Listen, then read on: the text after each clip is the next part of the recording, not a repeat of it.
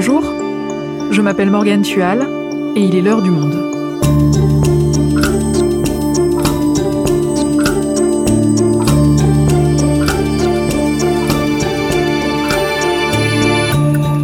Aujourd'hui, nous allons vous raconter l'histoire d'une femme, Paulette Nardal. Elle a été aux avant-postes de la cause noire en France dans les années 1920 et 1930. C'est dans son appartement que se rencontrait l'intelligentsia noire de l'époque et qu'ont notamment été posées les bases du concept de la négritude avant qu'Aimé Césaire et Léopold Sédar Sangor se les approprient et les développent. Benoît Hopquin est journaliste à M, le magazine du Monde.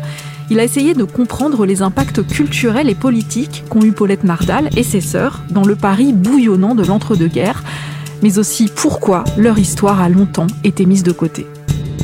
Paulette Nardal, pionnière oubliée de la cause noire, un épisode produit par Cyrielle Bedu, réalisation Mathieu Gasny.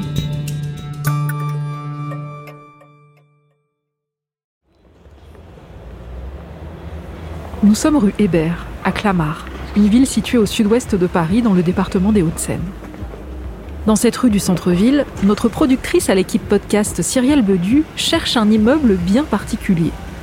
Il est au numéro 7. C'est ici qu'a vécu Paulette Nardal dans les années 30 le numéro 1, numéro 5 de la rue.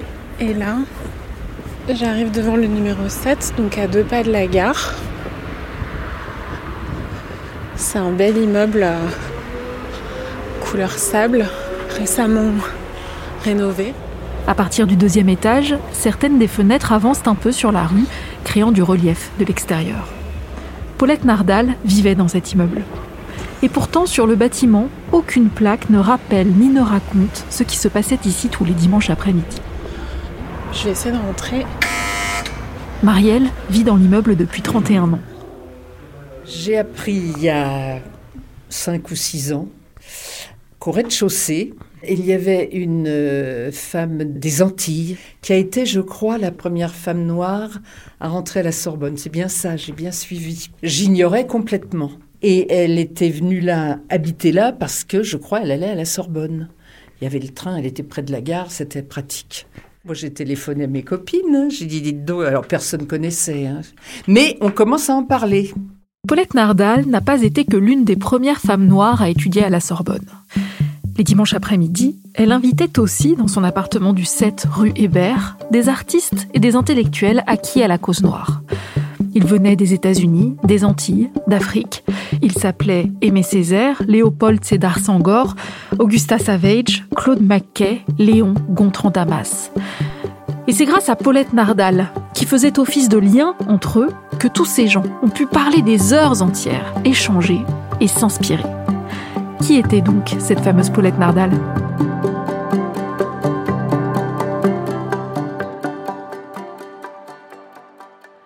Benoît, tu as écrit un article très documenté sur Paulette Nardal pour M, le magazine du Monde.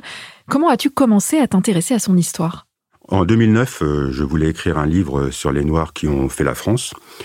Et je cherchais donc des personnalités à la décrire. Et euh, je n'avais que des hommes, aucune femme. Et donc j'étais tombé sur le, ce nom de Paulette Nardal. J'ai fait des recherches et il n'y avait à l'époque vraiment rien sur cette personne et donc je n'arrivais pas à avoir l'information sur elle et j'ai fini par renoncer. Et puis cet été, M a voulu faire une série d'été sur les salons.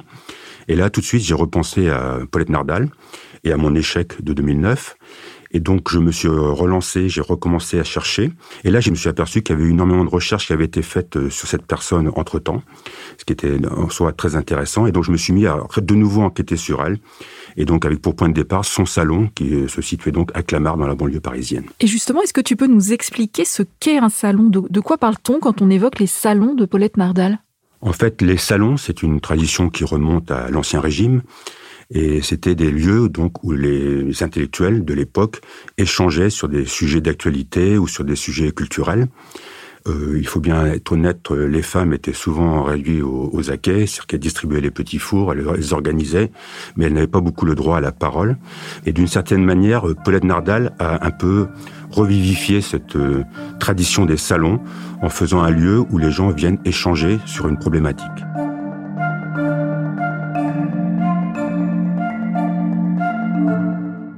Alors, on va revenir au début de l'histoire. Qui est Paulette Nardal? Quel est le parcours qui lui a permis de devenir un pilier de ce groupe d'intellectuels? Paulette Nardal est née en Martinique, donc elle est l'aînée de sept filles. Euh, c'est une famille bourgeoise.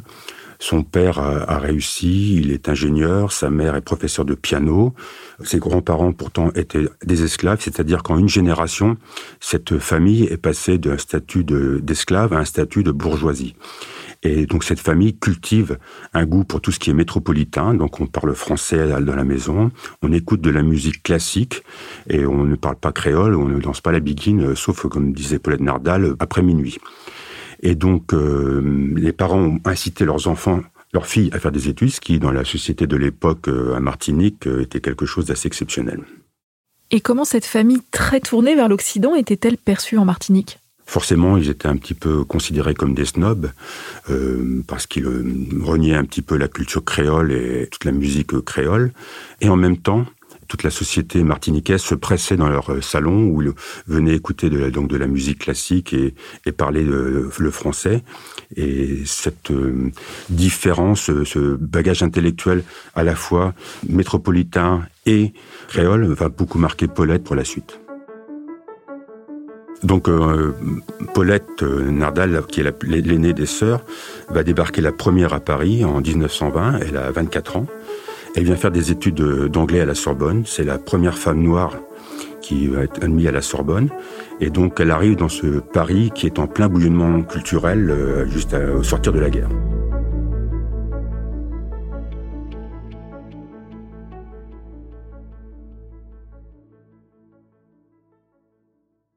Il ressemble à quoi ce Paris bouillonnant qu'elle découvre? Paris, à cette époque, euh, la mode est à la culture noire africaine et afro-américaine, qu'on appelait à l'époque nègre. Et donc, il y a de l'art nègre qui irradie la peinture, la musique. Il y a euh, les balles nègres de la rue Blonnet, où toute l'intelligentsia se presse, notamment euh, Simone de Beauvoir. Et puis, il y a aussi, surtout, la revue nègre, qui apporte avec elle le jazz et qui fait connaître Joséphine Baker, par exemple. Mais il ne faut pas perdre euh, de vue qu'à la même époque, la colonisation est absolument effroyable, qu'au Gabon, on construit une ligne de chemin de fer euh, où on ne compte plus les morts au kilomètre euh, parcouru, que nous sommes dans un système où les Noirs sont ravalés au statut d'indigènes, et il y a cette sorte de, dichotomie, plutôt d'ailleurs d'hypocrisie, qui irrigue la société française à l'époque. Paulette Nardal, comment elle se situe au milieu de tout ça? En fait, elle prend conscience de sa peau noire en arrivant à Paris, avec le contraste, c'est-à-dire qu'elle elle essuie des remarques, et donc elle découvre un petit peu le, racisme. Quoi. Elle, a dit elle-même, c'est en France que j'ai pris conscience de ma différence. Et en même temps, elle est totalement subjuguée par euh, ce qu'elle voit, c'est ce bouillonnement culturel que nous décrivions. Et donc, elle court les, spectacles, elle court les, les, balles, et, donc elle se, nourrit de, tout ça. Et surtout, pour cette jeune fille qui donc avait été élevée dans une culture métropolitaine pure, elle découvre que la culture africaine et la culture noire euh, peut apporter quelque chose. Et pour elle, c'est une vraie découverte. Elle est notamment euh, très émue par euh, les Negro Spirituals qui commencent à arriver. Donc il y a des artistes américains qui, qui débarquent en France à cette époque-là. Cette musique noire qui est issue des gospels de, de l'esclavage et euh, qui est une musique qui débarque en France dans ces années-là et qu'elle découvre avec ravissement.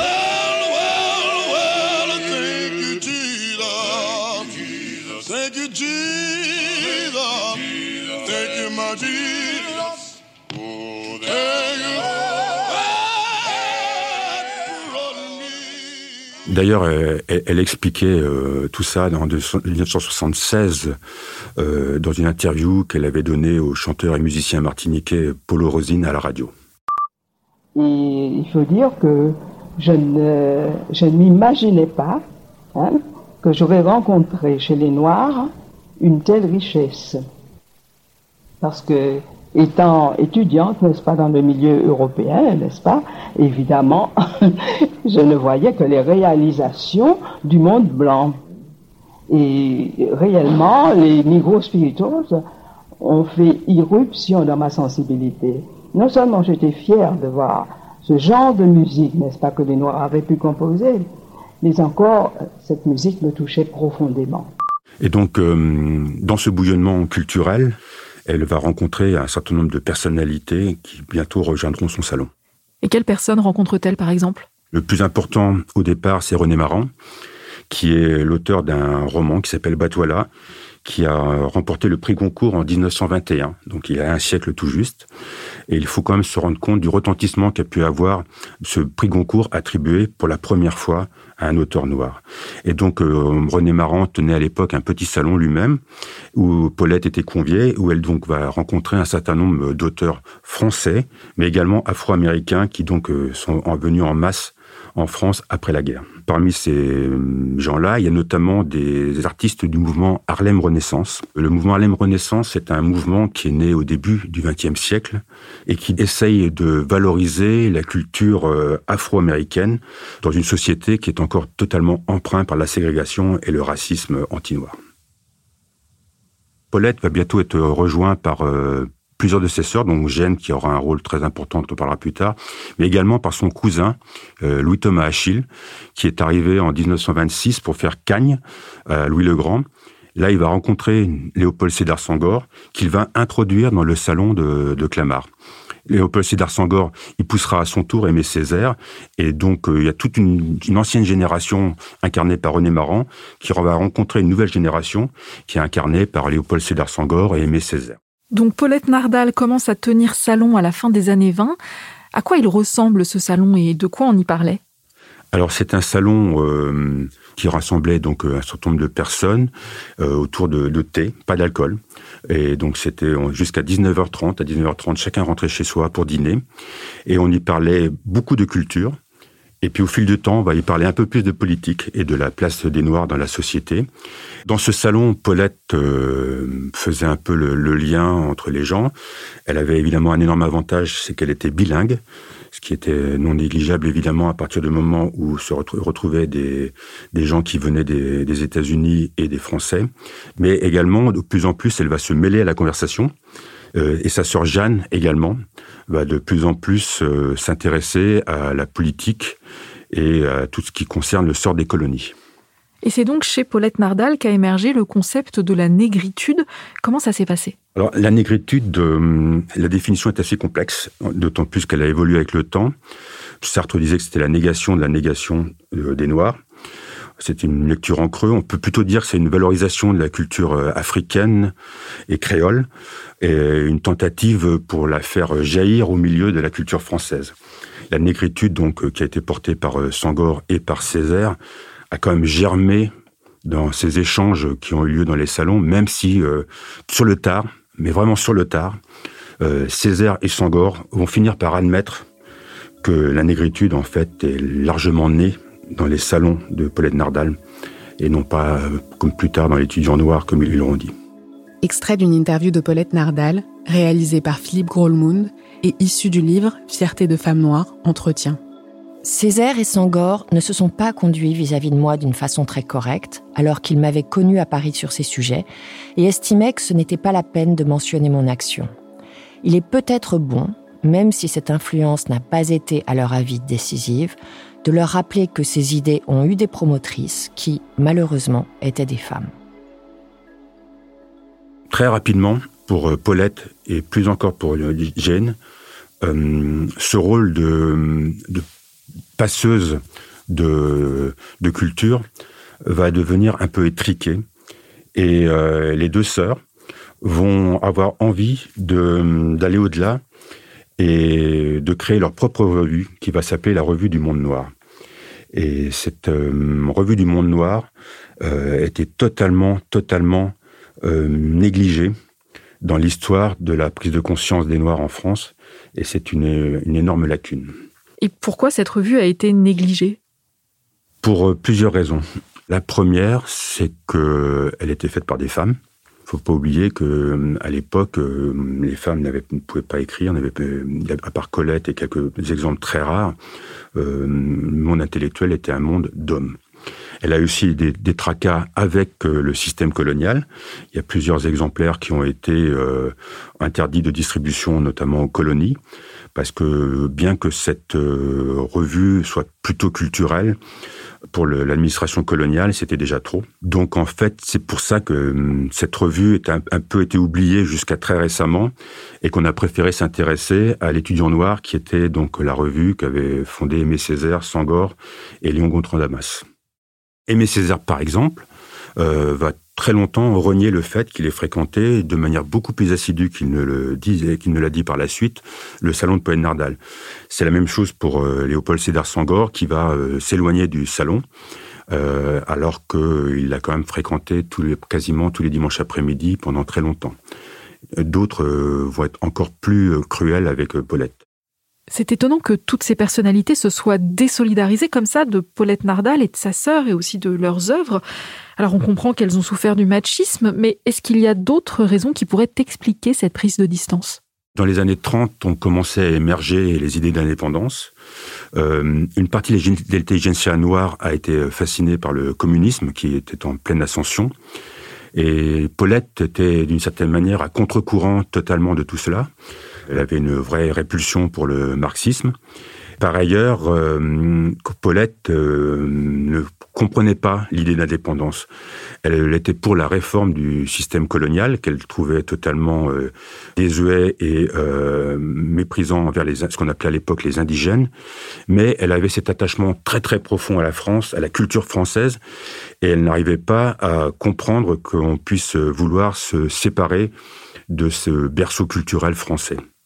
Et c'est d'ailleurs un, point commun avec René Maran, qui à la même époque également, euh, par refus des indépendances, va en arriver à euh, défendre de fait le système euh, colonial.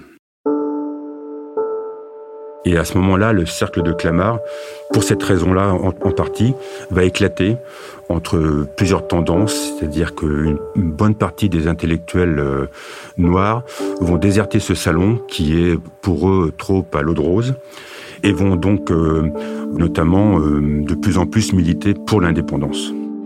Et comment vit-elle cet éclatement du cercle de Clamart? Elle va se sentir mise à l'écart. En plus, Jane et d'autres sœurs qui sont venues donc étudier en, France vont repartir les unes après les autres en Martinique. Donc elle va se retrouver toute seule. Son cousin, lui Thomas Achille, dont on a parlé, lui va aller euh, enseigner aux États-Unis, où il va être confronté euh, très directement à la ségrégation et au racisme euh, sur place. Et le salon va être peu à peu déserté, à peu au milieu des années 30 elle-même euh, fait des allers-retours permanents entre euh, Paris et son île natale. Et donc euh, survient la déclaration de guerre en septembre 1939. À ce moment-là, elle embarque pour la métropole. Elle est en Martinique et elle décide de revenir en métropole. Et en fait, son paquebot est torpillé par un sous-marin allemand. Et lors du sauvetage, Paulette va se blesser gravement, ce qui ne va pas être sans incidence pour la suite parce qu'elle va être très diminuée physiquement. Et puis finalement, elle va rentrer en Martinique et elle va y rester définitivement. Et comment ça se passe, son retour en Martinique? Elle va, après la guerre, s'engager euh, dans la cause des femmes. Elle va fonder une revue euh, féministe qui malheureusement n'aura pas de, de, suite. Et donc elle va un peu abandonner du coup euh, la vie politique et même la vie des idées. Et puis elle va fonder une chorale une chorale qui va s'appeler La Joie de chanter, qui va justement euh, s'inspirer des Negro Spirituals qu'elle avait entendus euh, dans la métropole à Paris quand elle est arrivée dans les années 20. Et à partir de ce moment-là, elle va véritablement sombrer dans l'oubli et meurt euh, en 1985 à l'âge de 88 ans. Donc pendant des décennies, l'histoire de Paulette Nardal a été oubliée, mise de côté, même par les historiens. Comment expliquer qu'aujourd'hui on entende à nouveau parler d'elle? C'est en grande partie euh, grâce aux Black Studies euh, américaines. C'est-à-dire que hum, les universitaires euh, noirs américains ont fait des recherches sur le Harlem Renaissance et sur les personnalités du Harlem Renaissance. Et en fait, en faisant ces recherches, ils sont tombés sur ce salon. Et c'est eux qui ont un petit peu réévalué la valeur de ce salon euh, à l'époque. Il faut, en France, il y avait quelques pionniers comme Liliane Castelot, qu'il faut citer quand même, qui dans les années 70 avait essayé de rétablir la figure de Paulette Nardal, mais euh, sans grand succès. Et en fait, euh, ces études américaines ont permis véritablement de resituer le salon dans l'émergence du mouvement noir des deux côtés de, de l'Atlantique Ces universitaires notamment euh, ont beaucoup travaillé sur ces textes, ainsi que les textes de, de Jane, sa sœur. Des textes comme euh, par exemple l'internationalisme noir euh, ou l'éveil de la conscience de race sont aujourd'hui considérés de l'autre côté de l'Atlantique comme des objets d'étude à part entière, comme des jalons dans la prise de conscience de la cause, ce qu'on appelle la cause noire.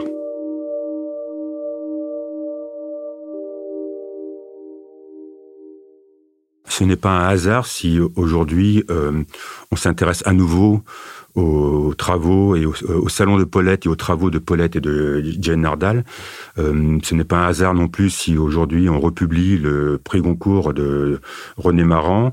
Euh, ce n'est pas un hasard si on publie aujourd'hui des inédits de de l'américain Claude Mackay qui a vécu en France et qui racontait justement un petit peu toute euh, cette période. C'est parce qu'en fait aujourd'hui, ces réflexions qu'on a pu à un moment croire dépassées redeviennent totalement d'actualité. C'est-à-dire qu'avec les indépendances, on a cru que les histoires se séparaient. chacun repartait avec son, son histoire sous le bras, la, culture noire d'un côté, la culture blanche de l'autre. Et aujourd'hui, euh, qu'à 50 ans après, on s'aperçoit que les questions que, que, Paulette se posait à l'époque, donc euh, qu'est-ce qu'être français, qu'est-ce qu'être noir, qu'est-ce qu'être une femme noire, euh, reprennent aujourd'hui toute leur acuité. Merci Benoît. Merci Morgane.